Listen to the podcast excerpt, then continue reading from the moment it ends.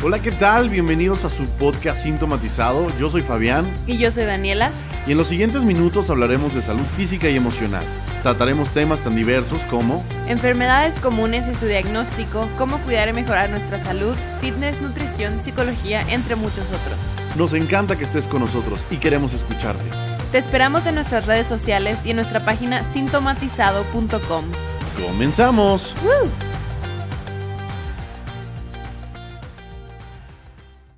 Hola, ¿qué tal? ¿Cómo están todo nuestro auditorio? Nos da mucho gusto recibirlos. Dani, ¿cómo estás? Hola, muy bien, gracias. ¿Y tú? También muchísimas gracias. Este es un episodio muy especial.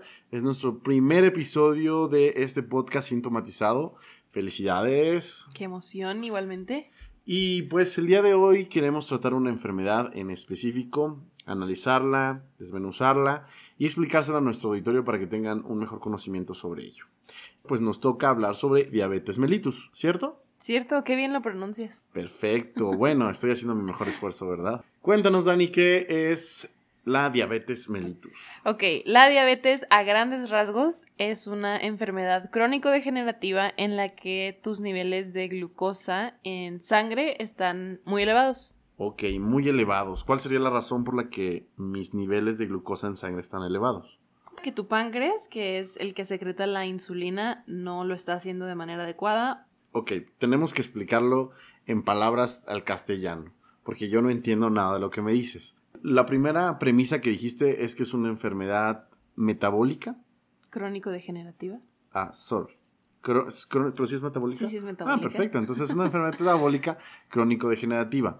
Explícanos un poquito qué significa que sea crónico-degenerativa. Crónico quiere decir que es de larga evolución, que llevas muchos años con ella, y degenerativa es que es progresiva, que es irreversible y que va deteriorando tu estado de salud. A grandes rasgos, no se puede quitar, va incrementando y tiende a destruir el cuerpo de manera general. Wow. Ok, hablábamos sobre gran cantidad de azúcar en la sangre. Platícame un poco. A diferencia de un cuerpo que tiene diabetes mellitus, cómo funciona un cuerpo normal, cómo un cuerpo normal digiere el azúcar.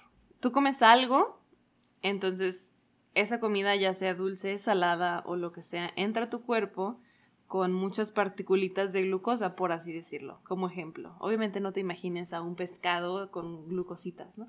Pero entra el alimento con su glucosa y la insulina, que es la hormona como para mover toda el azúcar y la glucosa a los tejidos y los órganos que los necesitas, se unen.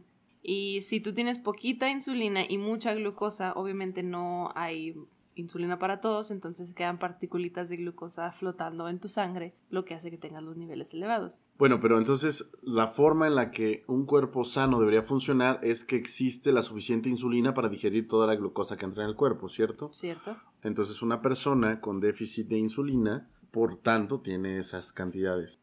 Ok, quiero precisarle algo a nuestro auditorio, para que ellos entiendan un poquito más cómo funciona esta enfermedad. El cuerpo humano, todo lo que come o todo lo que nosotros ingerimos lo transforma en glucosa, ¿cierto? O por lo menos toma la parte de glucosas de todos nuestros elementos para empezar a asimilar, así como asimila las proteínas, así como asimila los carbohidratos, etc.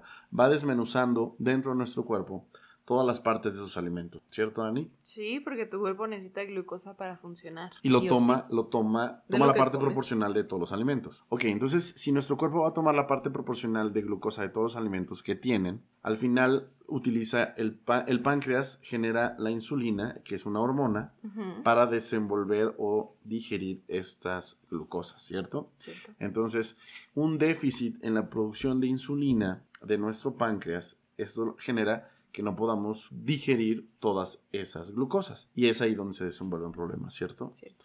Ok, perfecto. Entonces, para nuestro auditorio, que sea más fácil entenderlo, la diabetes es una situación donde su cuerpo no tiene la capacidad de, de, asimilar las azúcares o las glucosas que vienen en los alimentos y por tanto necesitamos aplicar insulina. La insulina ¿Cómo se da? No siempre necesitas aplicar insulina. ¿No? De hecho, los tratamientos no empiezan con insulina, empiezan con un medicamento que se llama metformina. Ahora, esas cantidades elevadas de azúcar en la sangre, ¿qué efectos podrían desenvolver en un cuerpo humano? O sea, ¿tú qué puedes sentir si lo tienes? ¿O qué puede pasar en mi cuerpo si tengo eso? O sea, si tengo elevadas eh, cantidades de azúcar. debido a que tengo poca insulina para digerir mis alimentos.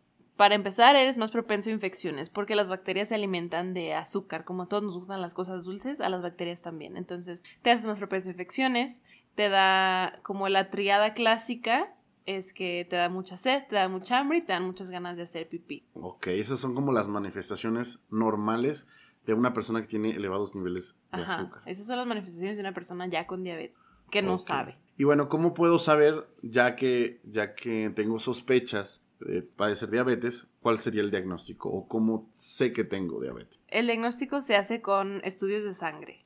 ¿Ok? Entonces vas a un laboratorio y le pides una química sanguínea para que te den tu glucosa. Si tus niveles de glucosa están entre 60 y 99, no te preocupes. Si están arriba de 100, ya es dato alarmante. Hay diferentes métodos diagnósticos. Tu glucosa en ayunas debe de estar, para que seas diabético, debe estar arriba de 126. Si está entre 100 y 126, solamente vas a salir intolerante a la glucosa, que es lo que la gente conoce como prediabetes si está entre 126 y 200 o más, pues eres diabético, así de sencillo. Y obviamente hay otros métodos más que ese. Te pueden hacer una curva de tolerancia a la glucosa oral, que quiere decir que te dan 75 gramos de glucosa y luego te la toman a la hora y a las dos horas y depende de cuánto te salga, te dicen si eres diabético o no. Solo entendí prediabetes. bueno, explícanos, ¿qué significa que seas prediabético? Que seas prediabético quiere decir que tienes una intolerancia a la glucosa y que puede progresar a diabetes. Soy candidato a la Ajá. enfermedad. Y siendo prediabético, ¿puedo eliminar esta enfermedad? Eh, no es que se elimine la enfermedad como tal, simplemente tú puedes hacer que tu calidad de vida mejore. O sea, ya no puedo salir tampoco de ser prediabético. Pues es que prediabetes no es tal como la enfermedad, simplemente es como que en vías de desarrollo A. Entonces, si tú te ejercitas y comes bien y mejoras tu calidad de vida, puede hacer que de 126 vayas disminuyendo. ¿Y puedo vivir con una persona normal? Sí, puedes vivir como una persona normal. El diabético puede vivir como una persona normal, pero teniendo los cuidados que él necesita. Ok, ¿algunas otras características que pueden tener una persona diabética? Sí, puede estar cansado, estar débil, incluso se puede marear, puede tener visión borrosa, puede disminuir de peso, Pero de manera muy rápida o algo así. sí, sin dietas. Ok, entonces todas estas cosas las puede padecer cualquiera. De- desafortunadamente muchos de esos síntomas pueden ser como engañosos, ¿sabes? Porque yo puedo estar cansado o no traer unos lentes correctos y poder hacerme confusión. Creo que por eso es conveniente hacerme el análisis eh, de sangre, ¿no? Para determinar si eso, si soy una persona con potencial eh, diabetes, ¿no? Sí, de hecho, si tienes factores genéticos o factores ambientales, y con ambientales no me refiero a medio ambiente y arbolitos y clima y así, sino como cómo es tu calidad de vida, si haces ejercicio o no, cómo es tu dieta. Si esos factores de riesgo los tienes y tienes más de 45 años, debes de hacerte un tamizaje, o sea, ir a hacerte un estudio de sangre para ver si lo tienes. Si no tienes más de 45 años, pero tu índice de masa corporal es mayor a 25, que índice de masa corporal es una medida entre tu estatura y tu peso, o si tienes ovario poliquístico, o si tienes enfermedades cardiovasculares como hipertensión, si has llevado una vida sedentaria, si tienes familiares que tengan antecedentes de diabetes, es importante que pues los pacientes se estudien para Guau, saber pero- si lo tienen. ¿Quién no tiene, quién no tiene parientes que hayan padecido Exacto. diabetes? En México creo que el 80% de la población tiene un pariente que haya padecido esto. Para explicarle un poquito más a nuestro auditorio, hay dos formas o hay dos factores bajo los cuales tú podrías estar predispuesto a padecer esta enfermedad, ¿cierto? Que es lo que nos acabas de comentar. Una forma de ser predispuesto a padecer esta enfermedad es una cuestión genética Ujú. que es que alguno de tus ancestros, alguno padre, madre y abuelos eh, hayan padecido esta enfermedad, ¿cierto, Dani? ¿Cierto? Ok, y la otra es como tú comentabas, todos esos factores de modo de vida que son, nos hacen propensos a padecerlo, ¿no? Pero bueno, dentro de ellos mencionabas una vida sedentaria. ¿Cuántos? Todo el mundo vive una vida sedentaria. La gran mayoría en México somos godines y oficinistas y pues vivimos una vida sedentaria, comemos creo que eh, muchos azúcares, Cenamos taquitos. cenamos taquitos. La gran mayoría del mexicano tiene sobrepeso, ¿no? Sí. Creo que en años pasados éramos el segundo país más obeso Y ahora somos el primero. del mundo. ¿Pasamos a ser el primero? Oh, wow. Ok, entonces tenemos como mexicanos muchos factores, tanto nuestras parentela como nuestros hábitos. Ok, creo que estamos en un problema y tenemos que, que cuidarnos, ¿no? De hecho, hablando de parentela, hay unos estudios y la literatura dice que si tus papás son diabéticos, tú tienes el 40% de probabilidades de tenerla. Y si no son tus papás, pero son tus abuelos, tu riesgo aumenta entre el 5 y el 10 más a una persona que no lo tenga. Así que sí está preocupante porque como dices, ¿quién no tiene un familiar con diabetes? Ok. Dani, pues cuéntanos un poquito de estadística en México. Muy bien. De la estadística en México, hay diferentes literaturas. Unos dicen que la diabetes es la primera causa de muerte, otros dicen que la segunda. Ahorita, según unos estudios que se hicieron en el 2016 y por la INEGI, es que está en la segunda causa de muerte. ¿Siendo la primera cuál? Enfermedades cardiovasculares. Ok. En otro episodio podemos hablar de eso, no te preocupes. Y también hay unos estudios en donde dice que a nivel global para el 2035 el 8.8% de la población va a ser diabética. Si tú escuchas 8%, pues no se escucha mucho, pero si vemos que es a nivel global, son 592 millones de diabéticos. 592 millones de diabéticos. Wow, es una situación importante porque se, es alarmante. Es casi casi el 10% de la población y si el 10% de la población tiene problemas de azúcar, ¿esta es una enfermedad cara para los sistemas de salud, Dani? Sí, de hecho, hay otra estadística de la ADA, que es la American Diabetes Association, que en el 2018 se registraron en América 327, perdón, en Estados Unidos, 327 billones de dólares al año en gastos, para diabéticos. Relacionados a esta enfermedad. En México son 8.835 millones de pesos. Wow, es una gran, gran cantidad de dinero. Ajá. Y también otra situación alarmante es que solamente 4 de cada 10 diabéticos están diagnosticados. Los otros 6 ni siquiera tienen idea que la tienen. Y de esos 4 que están diagnosticados, solamente el 5% está bien controlado. Ups, o sea, muchos diabéticos podrían andar por ahí sin saberlo. Así es. ¿Y qué, qué repercusión tendría el desconocer tu enfermedad? Pues tiene complicaciones a largo plazo. No quisiera alarmar ni asustar a nuestra audiencia, ni a ti, pero las complicaciones de la diabetes pueden llegar a ser muy graves. Pueden ir desde una retinopatía diabética, que esto quiere decir que vas perdiendo la visión. Normalmente los diabéticos pierden la sensibilidad, entonces ellos se pueden cortar. Normalmente pasa en los pies, que es lo que la gente conoce como el pie diabético. ¿Lo has escuchado? Sí, sí, lo he escuchado. Muy bien, entonces se pueden salir a caminar y se cortan, se lastiman con algo y como no sienten y no les duele tanto, no le dan importancia y eso se empieza a infectar y como te comentaba hace rato que las bacterias les encanta lo dulce, entonces... Ok, ahí es donde provienen las infecciones y luego las, las amputaciones de pie diabético, ¿no?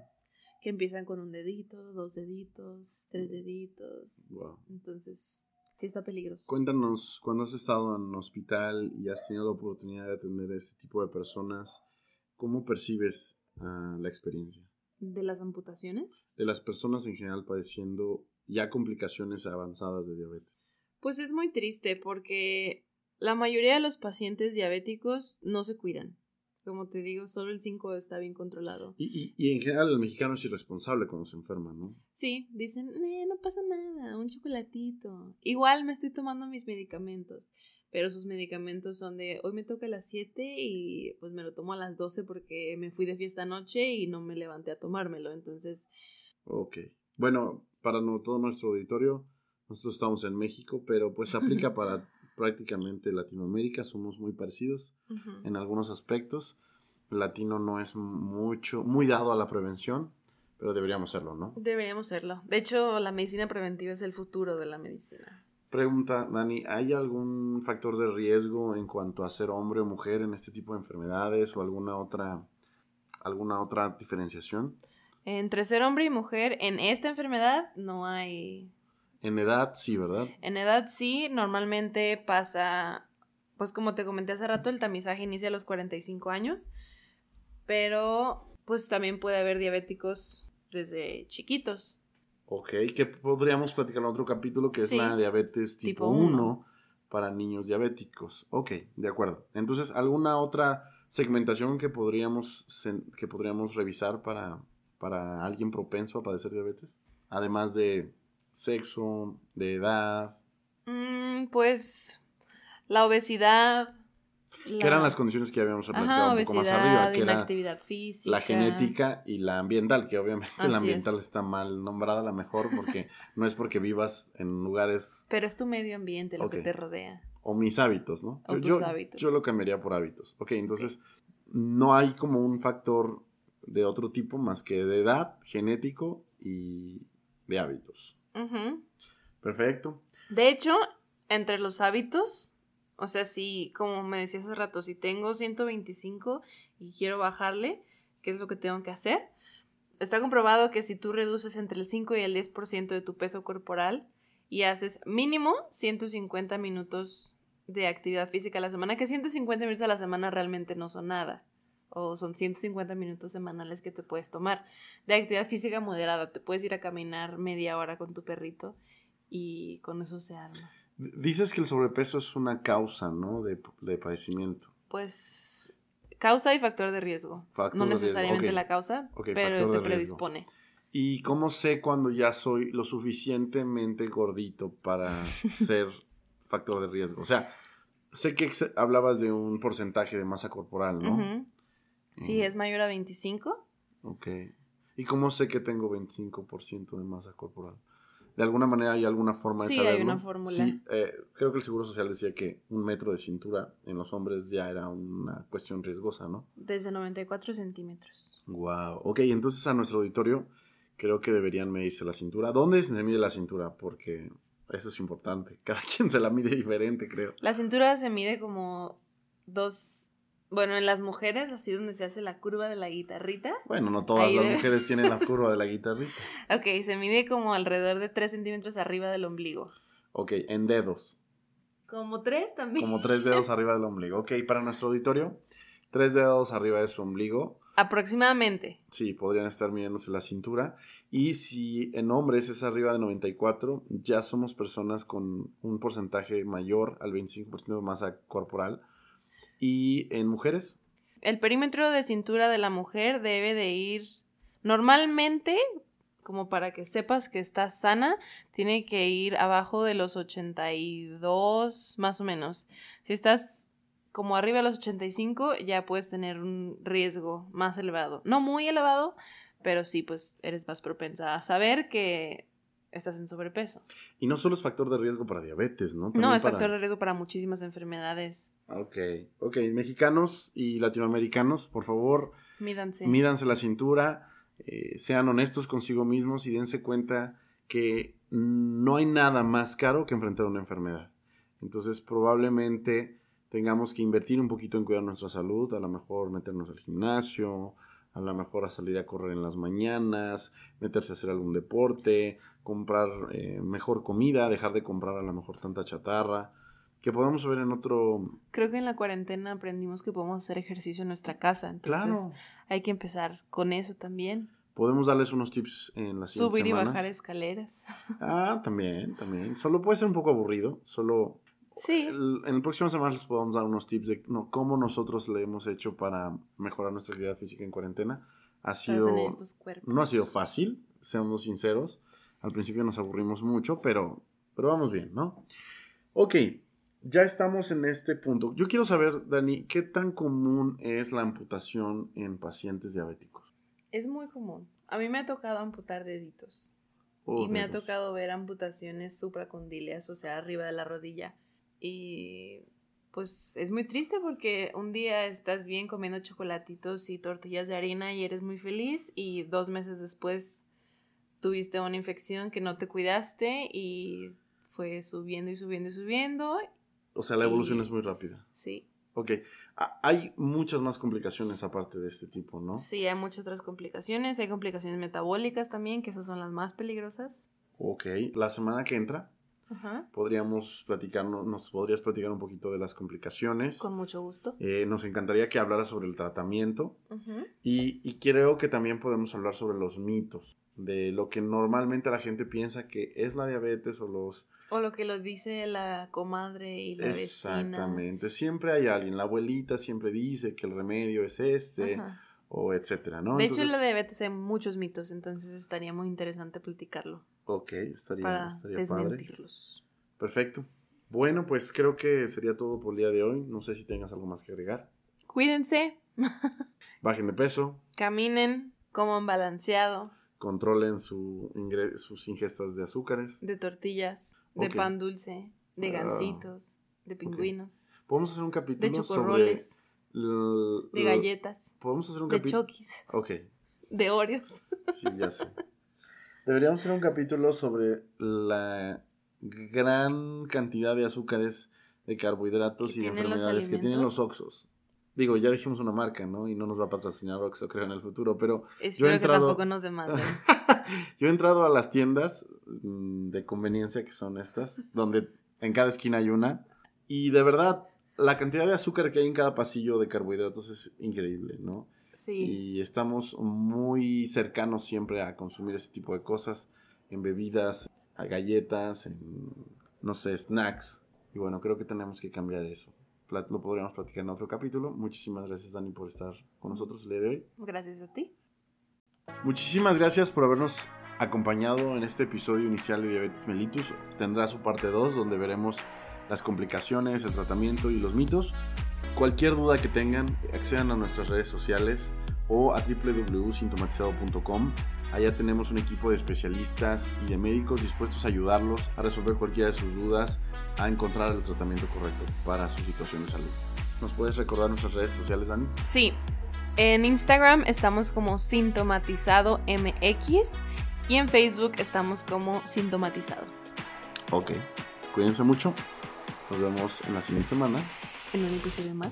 de Sintomatizado. Hasta luego. Bye. Chao.